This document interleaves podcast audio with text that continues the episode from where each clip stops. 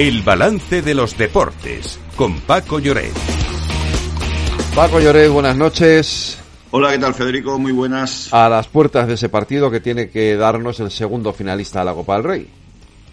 Un partidazo, un clásico, un partido apasionante entre el eh, Atlético de Bilbao, favorito porque juega en casa, porque ganó en la ida, y el Atlético de Madrid. Pero, bueno, un partido en el que con la baja de Grisman, como noticia más destacada, el equipo local intentará, sobre todo, yo creo que aprovechar el factor de, de su público, de su afición. La Copa en Bilbao es una religión y se ha transmitido a través de generaciones. El Atlético de Madrid también, con un buen pedigrí en el, torneo, va a intentar con Correa y Morata arriba eh, dar la sorpresa y, bueno, y darle la vuelta a la eliminatoria. Se vio el otro día con el Mallorca, hace el martes en San Sebastián, así que todo, todo es posible y, bueno, eh, es un partido que sin duda eh, creo que va a ser muy disputado. Y tenemos Euroliga también.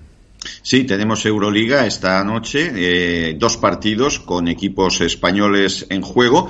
El Valencia que juega en Italia contra la Virtus de Bolonia. Además es un partido especial porque es su partido número 500 en la competición, mientras que el eh, Real Madrid, eh, que es pues uno de los grandes dominadores del torneo, juega en casa con el Panathinaikos a las ocho y media el Valencia, a las nueve menos cuarto el Real Madrid y eh, para mañana quedan los partidos del Vasconia a las 7 menos cuarto hora nuestra, eh, hora peninsular, eh, frente al Fenerbahce en Estambul.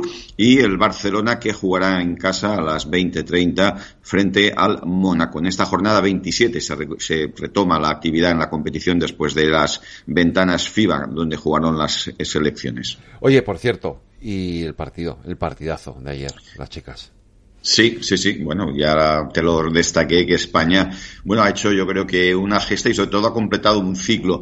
Para mí tiene dos lecturas muy positivas. Primero es que le ganas a un equipo al que nunca le habías ganado. Dos, es una inyección de moral de cara a los Juegos Olímpicos. Y tres, también te añadiría una tercera conclusión. Creo que empezamos a dejar atrás eh, todo lo que envolvió la conquista del eh, Mundial con el dos rurales y creo que la mejor manera es que hablemos de fútbol, de los goles de las jugadoras españolas y de la buena pinta que tiene esta selección. Efectivamente. Oye, no quiero irme sin contarte que tenemos una sanción por dopaje de cuatro años a quién, Lorena Ruiz. A Paul Pogba es un duro golpe y casi definitivo para la carrera del futbolista. Pogba ha sido inhabilitado durante cuatro años por dopaje, una sanción que muy probablemente marcará el final de su carrera deportiva.